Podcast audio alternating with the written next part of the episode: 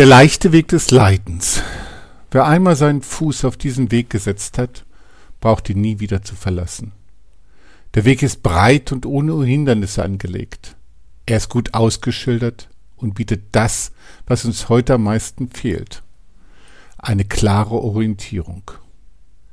Wer Zweifel an der Richtung bekommt, braucht nur in den Freundeskreis zu schauen, in die Natur und in die Nachrichten. Sofort wird klar, wo die Probleme und das Leid liegen. Es gibt genug davon. Die Schilder sind unübersehbar.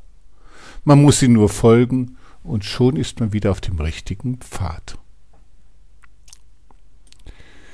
Dieser Weg ist gepflastert mit Steinen der Traurigkeit, Einsamkeit und Wut. Es ist keine schöne Route und sie führt durch eine sterbende Landschaft. Aber es ist ein leichter und nicht zu verfehlender Weg. Man muss im Fortschreiten nur wegschauen oder sich kümmern. So oder so ist das Weiterkommen gesichert. gesichert. Jeder Schritt bestätigt, dass die Welt leid ist und die Richtung noch stimmt.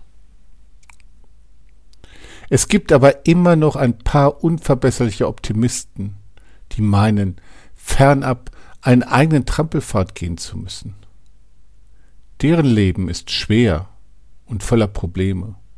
Sie müssen sich ständig gegen den gesunden Menschenverstand wenden und Orientierung suchen, wo keine angeboten wird.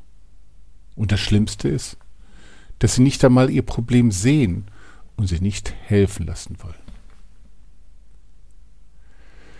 Dies war ein Text aus dem ID-Blog ingo-dietrich.de